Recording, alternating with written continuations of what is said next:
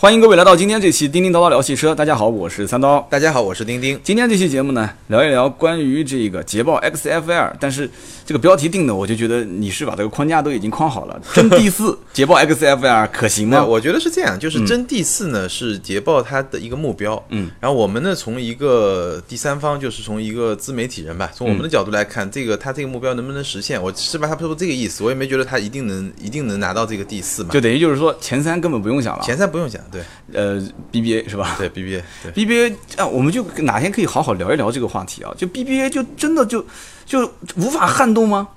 我觉得在中国，不是说无法撼动，而是说撼动你一定需要时间。嗯，就比如说，嗯、我们如果说现在有一个品牌，我们看到它起来了，对，如果我们现现在看到有一点苗头，可能它需要这个苗头这个状态持续十年，嗯或者至少五年，才有可能去接近 BBA 这个程度。但是问题是，现在我们没有看到哪一家真的就是说你看到有一个能可以去接近它的那个潜力。这个就像互联网公司一样的啊，是就是 BAT，对吧？对，它可能比互联网还难，因为互联网是一个迭代比较快的一个行业，是的，是的，整车的这种制造能力其实迭代是比较慢的，就它是需要可能积累甚至要上百年，是吧？呃 百年有点夸张， 对但至少是十年这个跨度是需要的，尤其这些豪华品牌。对，所以捷豹 XFL 这次呃钉钉定的标题啊，就是真第四可行吗？那我们今天这期节目就好好来唠一唠，好好来聊唠一聊，唠就是对这个车的一些可行性的一些一些点，可能性啊。对然后呢，首先一个就是它的定位，对它官方的定位呢叫新格调运动商务座驾，嗯，对，反正听着挺拗口。那我对给它简单翻译一下我自己的理解啊。首先，商务座驾不用说，因为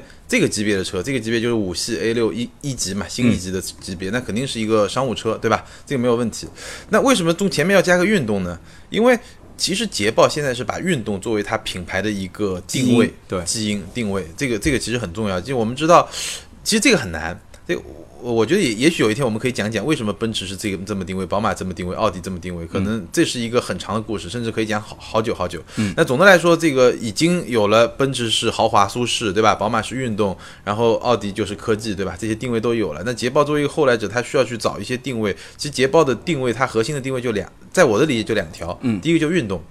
因为捷豹历史上它有一些这个运动方面的基因嘛，无论是 E Type 当年，第二个就是它的美，就优美，就设计吧，对，对，捷豹基本上就把这两个作为它的一个一个核心的定位。那呃这个就是解释了运动和商务，但这款车本身肯定是商务，但是因为对捷豹运动的这个，呃，这个基因一定要注入进去一点点，所以它是一个运动商务座驾。所谓新格调呢，我刚才提到，其实主要是在设计上，它对可能因为是这么一种运动和商务的一个组合的方式，再加上它设计上一些特别性，就是所谓的新格调。对我倒觉得说，我记得之前有一段时间，呃，捷豹推的是叫性能美学。是，现在也对推，对老百姓可能对性能美学的了解的度不是很深，但是是说说实在话，我我们你让我具体要说什么叫性能美学，性能和美的结合，是这是最容易理解的。嗯，但是他可能想表达的是更深一层次的一些一些含义，是吧？所以说新格调运动商务座驾就这么长的一个前缀，那我觉得新格调是不是更突出一些？呃，我觉得新格调有点虚了，其实，对吧？你说不太容易直接理就解。没有没有可识别性，因为你说你说凯迪拉克 CT 六，你也可以说它新格调，也对挺新的，长得怪怪的，对吧？然后你说这个这个就比较虚的一个概念。那你说运动商务这个两个属性怎么说呢？你要做平衡嘛。对，那我们从外观上来看呢？外观上我不知道你怎么看，啊我的感觉是视觉上给我两个两个印象啊。第一个印象呢，从商务的角度来说，我觉得这个车还是商务气息很浓的。最核核心的表现就是它的，我们专业一点说啊，就前悬比较短，后悬特别长。是的，就你的感觉上，整个视觉中心靠后，是的这个就有一种强烈的那种三厢轿车的感觉，所以是比较商务的。然后它运动这一块，主要是通过一些车身的线条，嗯，你会发现发现它一些还还线条还是挺流线型的，所以在这方面又体现出一些运动的特质。我总的感觉来说，它还是在努力寻找这种现代这种运动的气息和它捷豹传统的一种一个平衡点吧，我这一次在 XFL 的发布会的现场，在上海嘛，对吧？嗯是，我当时就是第一次发布完价格之后，大家现场也是，呃，挺惊讶的。就入门级价格，我其实猜的还是蛮准的，嗯，是不到三十九嘛，对吧？对，三十八万八还是三十七万八？对，不到三十九。当时我个人判断是以这样的一个低价的姿态入场的话，是不是一件好事？就是以低价的状态入场的话，那无非就是后期你想放量嘛。是我个人是这么想的啊。那如果是放量的话，其实对于捷豹的经销商来讲，捷豹路虎是在一个 4S 店里面。是那我是做销售出身的，我有的时候在想，轿车这个领域用捷豹的这一款车型去放量，其实会不会反而是带动了其他的一些车型的销售？那嗯那那肯定是他们最愿意看到的局面。对对对对对，所以当时我跟我跟很多销售的朋友在聊天啊，我说这个车子呢，其实放这个价格，其实无非就是让一些人能选择我到捷豹路虎的 4S 店逛一逛，是逛一逛，倒不一定说真的就付钱买，很容易就我觉得是能有一部分的能力强的销售员是转到其他车上去的。啊哦所以 XFL 的话，我们今天会聊到很多的一些啊、呃相关的，就是我们可能后期要推荐哪一些车对，型，最后我们也会聊聊。具体哪一款车。对对对嗯就你从消费者的接受度来说，你觉得这种外观是消费者能比较接受的一种状态吗？最容易去呃聊这个车型外观上的体会，我觉得就是放在 BBA 的一个标准里面，嗯，倒倒是不是说以先入为主的形式来谈啊。是你像宝马五系，宝马五系现在我相信绝大多数人都已经对这个车型都是老三样，都是看的特别，都都嗯对不愿意再看了。宝马五系特别是那种尾灯，就感觉特别 low 嘛。嗯反正我觉得五系的尾灯是最 low 的，前脸跟大灯这么多年也没什么改变，这还是算勉强能接受吧。就中规中矩嘛。对尾灯，我感觉就是一辆很普通的车的尾灯。是那么，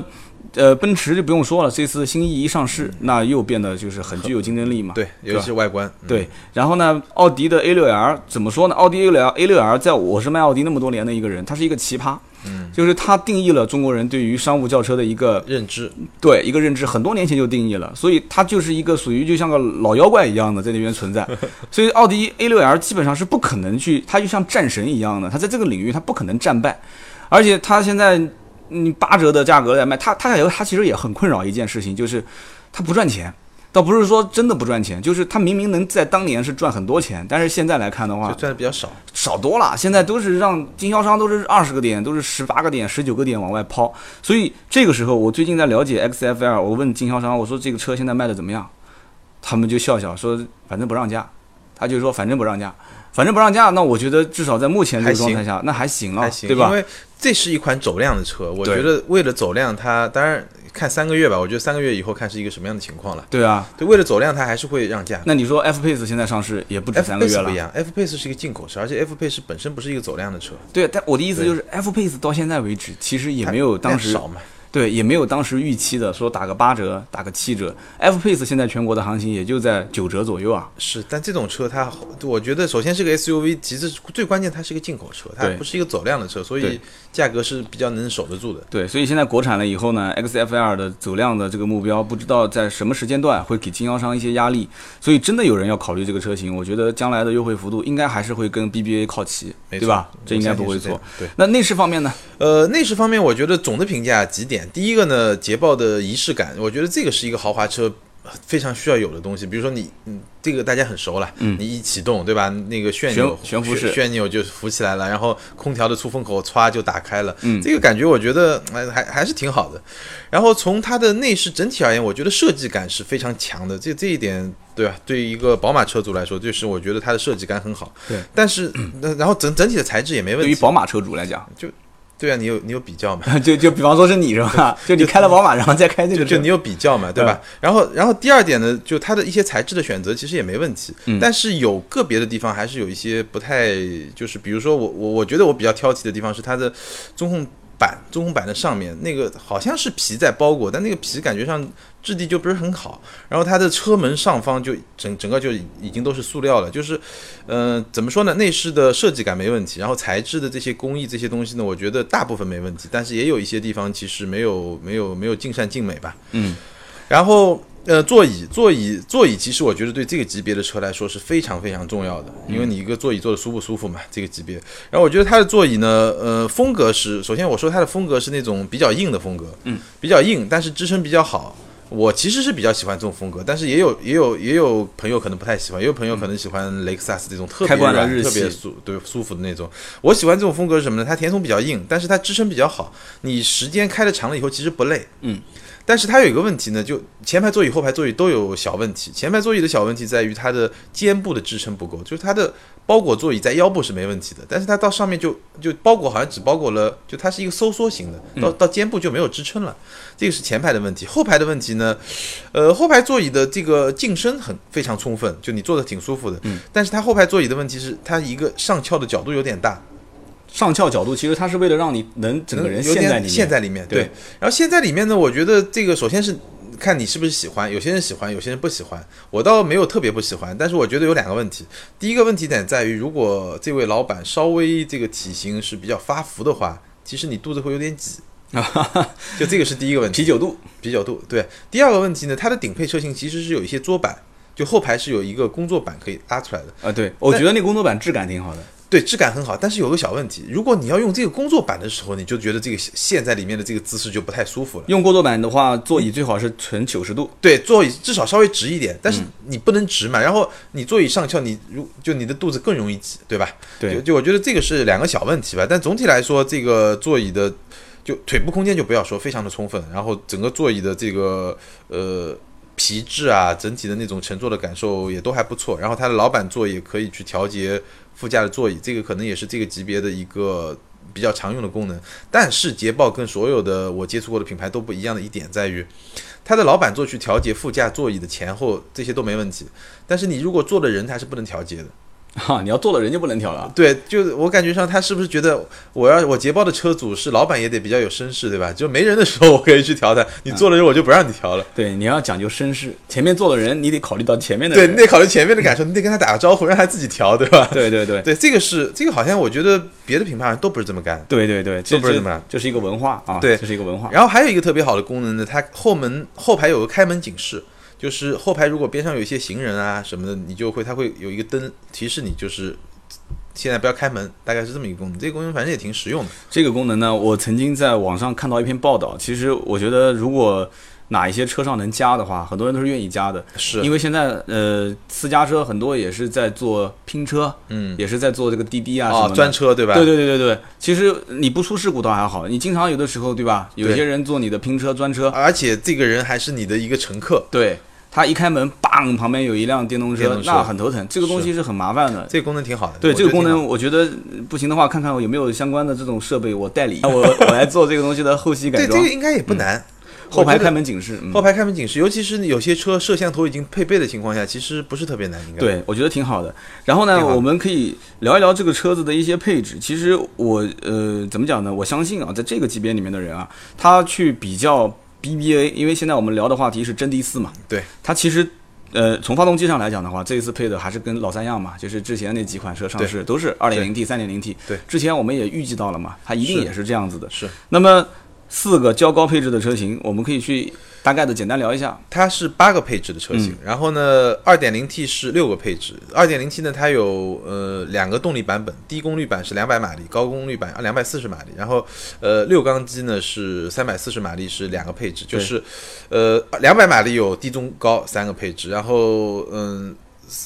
两百四十马力也是低中高，然后呢，这个三百四十马力就是你可以说低高吧，就两个配置。嗯，呃，整个八个配置里面呢，我们最后可以做一个推荐啊。我觉得首先可以比较说你直直觉的能够感觉到的差别呢，在于呃四个比较高的配置，就也就是说，对，呃两百四十马力的中配、高配以上，就它是配了十二点三英寸的。虚拟仪表盘和十点二英寸的中控触控屏，因为这两块其实是用户非常能感知的，就这两个东西装上去和没有，其实差挺远的。非常大，就是呃乞丐版跟非乞丐版。就你看是吧新意嘛，啊新意那两块屏对吧，一下就觉得 对，对挺有高档感。平时不啊用的时候黑乎乎的一片。对， 然后这两块屏呢，我觉得整体来说，其实我觉得操作的。呃，尤其中控触控屏的感觉，我基本上能打个七十五分到八十分嗯就你没有觉得特别牛逼，但是呢，该有的都有，而且实用反应的也不慢。嗯，对它唯一有一个问题呢，就是你上网的时候啊，它很奇怪，在中文状态下，它的键盘就跟你的笔记本电脑是一样的。嗯，但在英文状态下，它排列很奇怪，它排列是一 A B C D 就按顺序往下排。嗯其实你输入特别麻烦，你找一个字母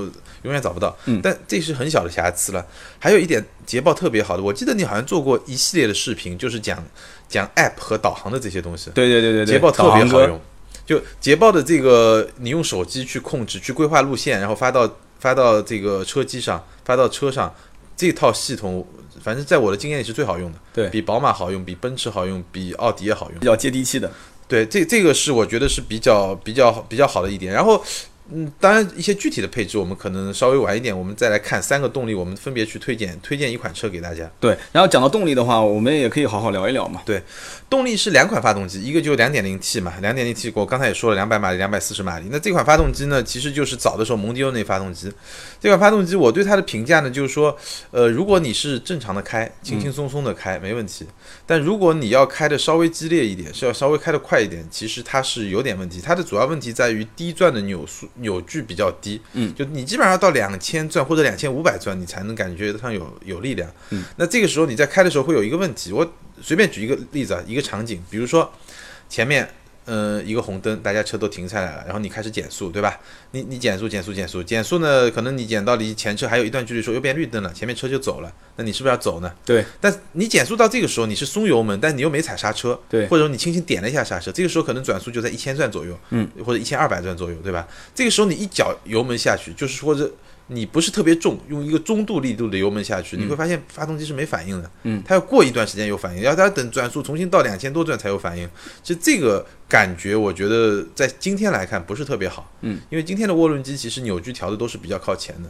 就是它的反应速度是比较慢的。对它那我要切到 S 档呢， ，S 档基本上就没什么问题，那或所者以是手动模式是吧？对对对，所以如果你自己来想控开的稍微那个一点，你就得用用 S 档或者手动模式。就这个是因为这款发动机不是特别新，所以我其实特别期待这个捷豹马上，捷豹已经在开发，应该我觉得快了。它在开发一款新的 2.0T 用镁铝做的发动机，嗯那款发动机应该是非常非常值得期待的一款发动机。那三点零 T 呢？机械增压，三点零 T 就非常棒，我觉得这个呃这个三点零 T 真的很很非常好。就是首先呢，它倒不是说让你感觉动力很澎湃，嗯，很汹涌，很有激情，而是说给你一种就像练就像郭靖练功夫一样，就是那种后劲十足，功力深厚，但是厚积薄啊发。对，功力深厚，后劲十足，而且它响应非常好，就是嗯你任何转速下，你只要给油门，它就马上能够跟你一个很好的互动。所以，其实这款 3.0T，包括我们说 F Pace。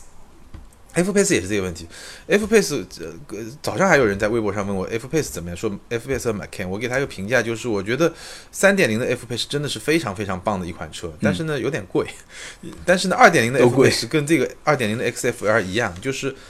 它的这个发动机啊，就是没有让你你觉得底盘比发动机好很多，但发动机也不差，发动机可能就是一个七十分的发动就是机。够用嘛？但是你配了一个八十五分、九十分的底盘，对，在 F Pace 这款车上，我觉得这个就更明显一点。那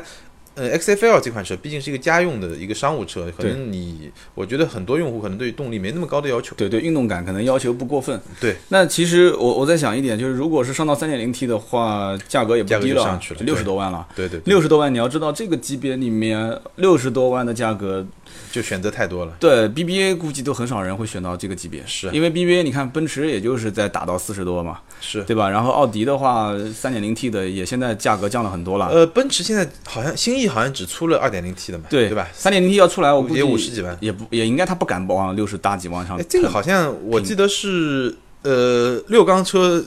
便宜的那款是五十八万多，好像嗯，你说哪个贵车？就是 XFL，呃，对贵的那个，XF2 是六十八万八。对，因为顶配的车型已经接近七十万了。对，那么现在其实六七十万的价格，在就是我们不讲轿车吧，就讲比方说 SUV，像 Q 7啊这些车都能买得到了。是，所以很很多人会考虑到，就是这个级别我需不需要在预算但方你面嗯但那你么觉充得，足？比如说是一个六缸车，它这个六缸车啊，嗯，它比如说是六十，就便宜一款，快小六十万嘛，嗯，你觉得终端过段时间会到个比如说五十万出头这个水平吗？可能性不大。不大是吧？嗯对，而且这个周期会比较长。现在来讲的话，捷豹的放量的感觉压力不是特别大，就是 G XFL。尤其是六缸车压力更小，对对吧那么前期可能为了呃营造这个品牌的一些这个形象嗯对形象口碑，所以他会放一批 3.0T 的车在在在在经销商的层面上。那很多人是图新鲜，是然后呢，本身我们也知道捷豹的人群虽然就是比较小众一些，是，但是质量还是很高的。很多人没错买这车不差钱，对吧没？错，很多人就是冲着就是路面上没有这个车，我要买。而且从我最早的 XE 的判断就有一些差差错，就当时我觉得应该是 2.0T 的那个高配版本应该卖得好，结果一一群人过来买的都是 3.0T 的。因为 XE 没加长 嘛，就是真的，你这个时候买 E XE 的真的是那些有信仰的人，对，而且真的就是喜欢这个车的人，所以就就 X E 同样的问题嘛，就你这个三点零，就它这个三点零的发动机确实是非常好的，非常棒啊非常棒的一个发动机。所以我后来慢慢我才体会到，就是真正对捷豹愿意人民币投票的这一部分人，其实他心里面是有情节的。他可能只首先一个，他对以前的 F Type 这个车有所了解对，然后二一个，像就像你说的 3.0T 的发动机，甚至有些人他是体验过的。对那么还有一部分人呢，是考虑到这些车型特立独行，符合我的身份，对我要开一些小众车。然后呢，就是就像我买这个电脑一样的，当时老板也在说，他说这里面有一些要叫信仰灯，就是你一点亮，它会电脑的主机箱里面会有好多灯。一开始他还推荐我用水冷，嗯，然后他告诉我说，水冷的话，可能两三年这一套水冷设备会坏，将来你还得换。嗯但是这是信仰，很多人就为了信仰，哇，一开机那整个机箱里面就很炫嘛。后来我就把它砍掉了，嗯就是因为我是不为信仰充值的人， 我就把它给砍掉了。所以呢，就我们聊到了一个动力，然后我们再说说看你刚刚提到的底盘，底盘你觉得它呃，最我觉得底值盘得说的？对，底盘最值得说的，我也不说它好不好，嗯我就把它那种感觉给大家说一下。嗯就是捷豹的底盘的调教，这款车底盘调教还是挺挺有自己的风格的。它的嗯风格在于它不会太软，也不会太硬。怎么说呢？就现在这个级别的车啊，大部分都是以把所有的震动过滤掉为一个己任，就是开车就就开这个车就像开船一样，是这的嗯有点夸张，但是有那种感觉。但是捷豹的 XFL 的底盘呢，就是它遇到一些小的震动的时候呢，它不会帮你完全过滤掉，嗯它会给你留一些路感。这个是跟别人不一样的。第二呢，反过来说，当你觉得它，哎呦，这个底盘是不是太硬了？哎、你碰到一些大的坑坑洼洼的时候呢，它反而是不会让你觉得特别颠，就你还是有一些基本的舒适的保证在里面的。所以这个，当然它有一些技术，我就不不去详细解释它用的一些什么样的技术。就总的来说，它的这个调性呢，是一个，嗯，怎么说呢？就是你可以认为它是舒适和豪华有一些兼顾，但是具体怎么兼顾，就是我刚才跟你描述的，遇到小的怎么样，遇到大的怎么样，它其实跟别人的做法有点不一样。但是嗯我觉得至于喜不喜欢，大家自己去判断吧。就你要去开一开，对，你要去开一开，对，哎就因为这种它因为它毕竟定的是定位的是运动型商务轿车嘛，对对对。所以这个时候你试完之后，你就能体会到什么叫对运动，什么叫做商务。对，然后值得一说的呢，就是 嗯这这个这个，我觉得是值得一说了。它是在同级里面是最轻的，嗯，就是用了铝嘛。对，就这个铝这个问题，咱们好像之前说奔驰新 E 的时候也说过，我们今天就不重复了。是的，就是在同一个级别的汽油车里面，这个捷豹应该是用铝最嗯多的，官方称是百分之七十五，但是这个可能不一定完全准确，但大概差不多吧。嗯，所以它的整个车身的操控的灵敏性还是相当不错的，而且油耗也不错。因为我那天开六缸车开了差不多半天多吧，嗯，它的综合油耗是十个油，那可以的。非常低，而且因为这个十个油可能还得减掉一点东西，因为我们有一些拍摄啊这些东西都是就怠速停在那儿嘛，嗯这个是也会增加一些油耗，所以是相当低的。然后呢，当然我觉得整个车你还是能够感觉到它是一辆五米的车，就虽然它比较轻比较灵活，但是毕竟那么长，对所以你也别对它的这种就你它的操控的理解，你不能从不能从那种以一个运动车的角度对，去不要拿它它去 P 弯。对，只能说从商务车的角度去理解。对，只能说它去跟其他的商务轿车去对，飙一飙，踩踩油门，可能 对啊，然后我再反应补会充一快一点，些就是我们说到铝这个问题啊，其实对于大部分车厂来说，我用多少铝是取决于我的成本和收益的。对但是对捷豹来说，我觉得不太一样，因为捷豹已经把铝，包括捷豹路虎，它已经把铝作为它品牌基因的一部分。对，就是我一个豪华品牌，我总要讲一些故事，跟别人不一样。那对他来说，铝就是他的故事，所以在这个方面，他会相对更不计成本一点。对，这个故事的成本挺高啊。啊，对，这个故事成本有点高，但是既然你已经成为我品牌的一部分，所以我跟别的品牌做法不一样。别的品牌只是想我是不是合算，油耗是不是低，对吧？各方面，它可能会考虑的更多一点。是的，同级别当中它的配置方面呢，呃，同级别当中，它的配置，我觉得它的配置是有一个明显的舒适的导向，嗯，就舒适性配置的导向。就比如说它的入门级就已经有了 Meridian 的音箱，嗯，然后有了那个叫什么？英国之宝，英国之是吧宝，嗯英国之宝，对那个音箱，但它音箱有两个两个版本，一个是呃三百八十瓦的，一个是八百二十五瓦的。高配的四个车型好像都是八百二十五瓦，然后低配三百八十瓦的。然后呢，它的还配了真皮的座椅，就是可以说从豪华性上面来说，你基本上可以说盖板也不是很盖。但是呢，反过来说，一些辅助驾驶的设备，比如说 ACC，嗯，就是自适应巡航，它的自适应巡航是带排队辅助的，然后包括车道保持辅助啊，包括呃三百六十度的车身影像啊，包括自动泊车啊。但我刚才说的所有这些功能，尤其是 ACC，我要强调的，它是全系选配的。嗯，就你花六十多万，快快七十万买那个顶配版本，它这个还是选配的。嗯，所以它的配置，我觉得是一个有一个明显倾向性的一个做法，就是说在舒适方面我帮你做足了，因为我是一个商务车，所以我乞丐版也有相当不错的保证。但是在一些辅助驾驶啊，或者说半自动驾驶这些方面，可能不是大家强调的这些方面，我也有，但是抱歉，全是选全装配对，其实我觉得在将来，它也可能给自己一个预留空间吧。将将来在升级的时候年度对款啊什么的，我就把对对对对对吧对选装变成标配。对限量版啊，或者呃对对是什么纪念款啊，对我觉得它肯定会这么做的，因为在现在就是高端车型，就同一个品牌高端的车型往低端车型上去，呃，下调自己的这些。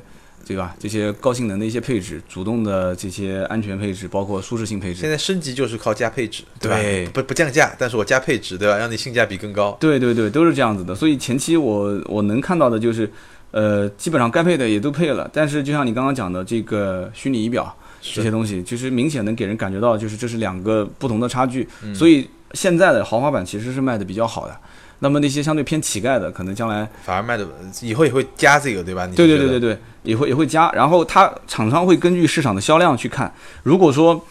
厂商会认为说，哎，现在乞丐版卖得好，大家并不是很感冒于这些什么虚拟仪表这些东西，他就不加了。对，那很有可能将来它只会在乞丐版的基础上面给你再也会加增加一些其他的配置。嗯，那么如果说现在来看的话，大家都是比较在乎这些豪华车 care 这些型东西，嗯对豪华车型的一些配置的话，它可能会把 ACC 这些就会在豪华车型里面给它增配。嗯，那么乞丐版让它变得更乞丐，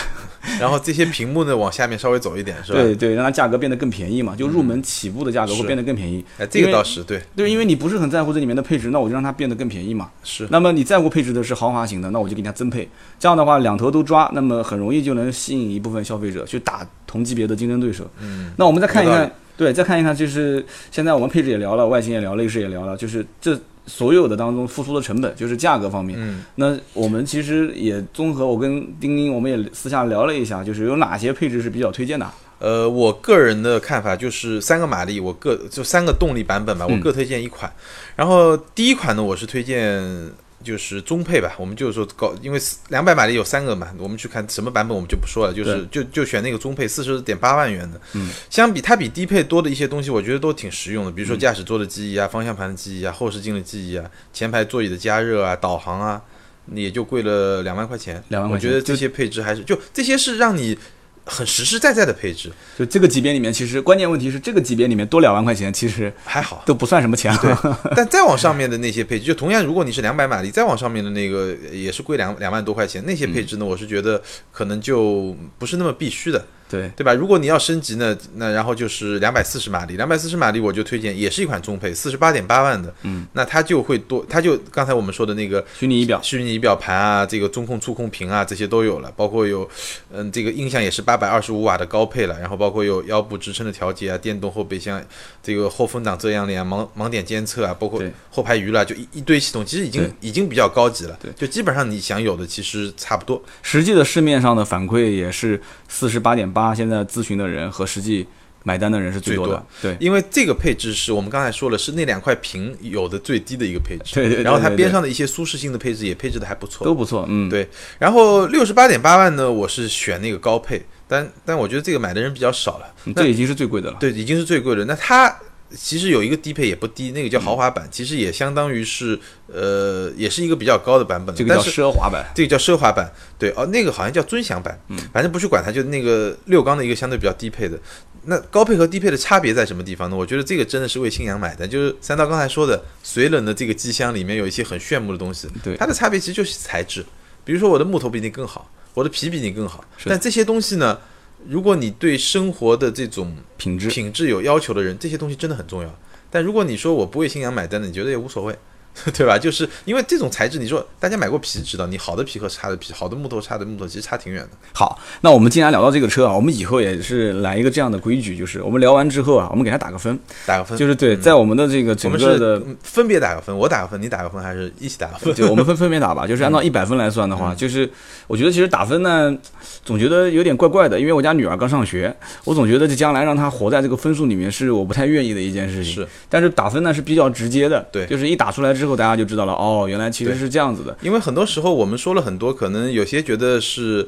这个我们是受到各种影响，对吧？对对对有有些觉得你是故意要黑他，对吧？对对对对这对个，但一个分数我觉得是一个比较客观的，你可以去做比较。你来先打呗，我觉得我呃我我给他打七十五分，嗯就我我而且我把这个七十五分呢建就是我把它命名为推荐指数，嗯就我不说产品本身，因为呃产品本身有很多很多不可比较的东西，嗯而且我七十五分我给他定一个前提就是它以现在差不多以官方指导价作为一个参照。那如果说你说打个九折，我可能分数就会就这个推荐指数就会往上加分吧。对，那我来打的话，再加个五分吧，八十。嗯，那为什么这么打呢？因为其实我比较怀念是当年两点五的这个宝马五系，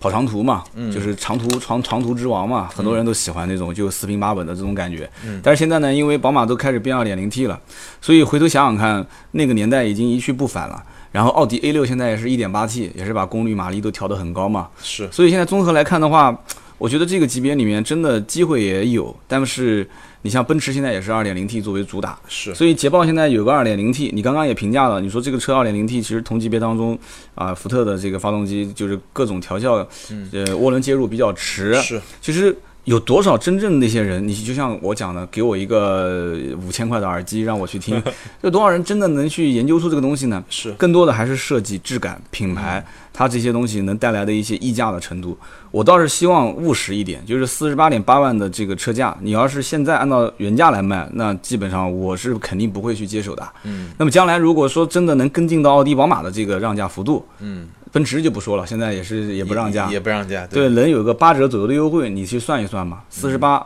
算五十万吧，五八四十，四十不到一点，三十九，那基本上我觉得非常有竞争力。对啊，你想这么大一个车三十多万，对，因为我刚才打分的时候我也说嘛，就是按现在的价格来说的，我的推荐是七十五分。嗯对对对如果还真的那样，我觉得能加好多分。你也要加了是吧肯定要加好多分，因为对我因为我们讲到推荐，其实我们都很实在嘛。就对我相信听我们节目的人，包括很多我微博上跟我们沟通，他其实真的想买车。对那我跟你说，一个推荐的指数，一必须是跟价格挂钩的，否则就没有意义嘛。对，我觉我觉得我这个八十是把以后的降价算进去 了，就是你你降完按照现在的这个指标八点，呃八折。这个这个算法四十不到的价格，我觉得是可以入手。但是同级别当中，BBA 真正有需求的人，他其实这个级别当中对品牌的这种就是迷恋，不叫迷恋吧，就是信仰，他是自分阵营、自分阵营的。就像你喜欢宝马，我喜欢奔驰，然后嗯是他喜欢奥迪，他喜欢什么什么一样的。我觉得捷豹在这个里面呢，更多的应该是就是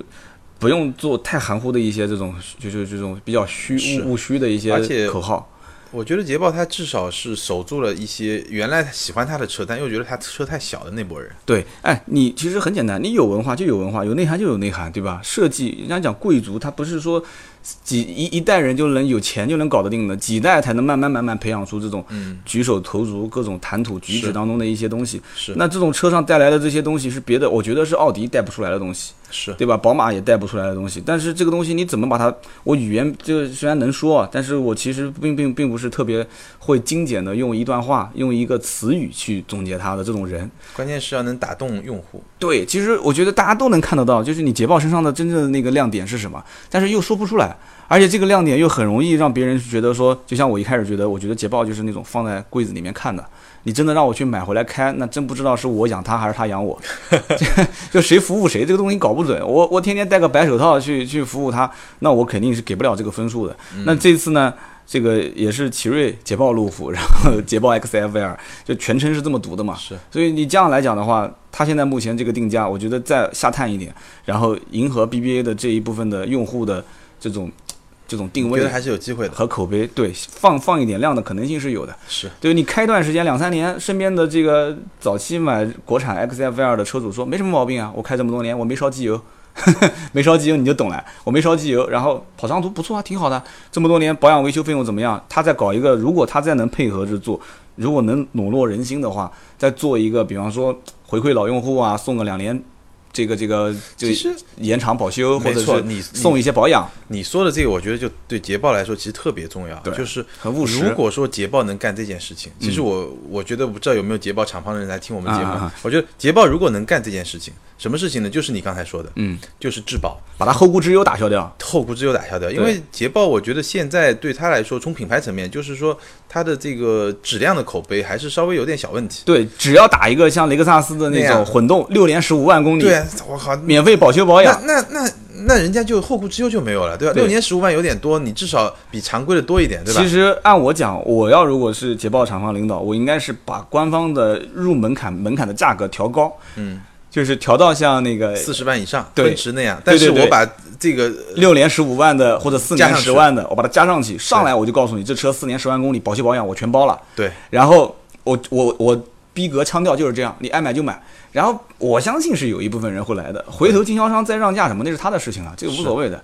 行啊，我们今天聊了这么多啊，最后聊的也是过过嘴瘾 啊，也我口们嗨。说了不算，对吧？对我们说了也不算，但是呢，总体来讲的话，我觉得我们也很希望看到，在这个级别里面有很多的竞争对手对，能加入更进来丰富的选择。对，这样更好嘛，对吧？对于我们来讲，我们也将来有可能是潜在用户，我们因为希望他们打得越凶越好对。，今年其实这个级别我们已经是聊过好多车了，对从最早的 CT 六对到 S 九零对，到辉昂。再到这个车，还包括 GS，GS 只不过没加长嘛。嗯，对，下次我们其实可以找个机会把真的真正的梳理一下，看看这些，包括新意，新意我们应该也会有机会聊，嗯就看看这些品牌如果在 BBA 之外，谁真的最有机会去拿这个第四。是的，我那天我那天去试雷克萨斯 ES 三百 H，那个销售总监就拼命的推荐我说，你赶紧去试那个 GS，说 GS 怎么好怎么好怎么好。然后我回去的话，特意把我们俩那期节目又听了一遍，嗯又回味了一下。其实我我就改天再聊吧。其实我还是可能不太能接受那种，嗯就是把商用商务车做的偏。运动，对，特偏极端的这种。好，我们今天就聊这么多。大家有什么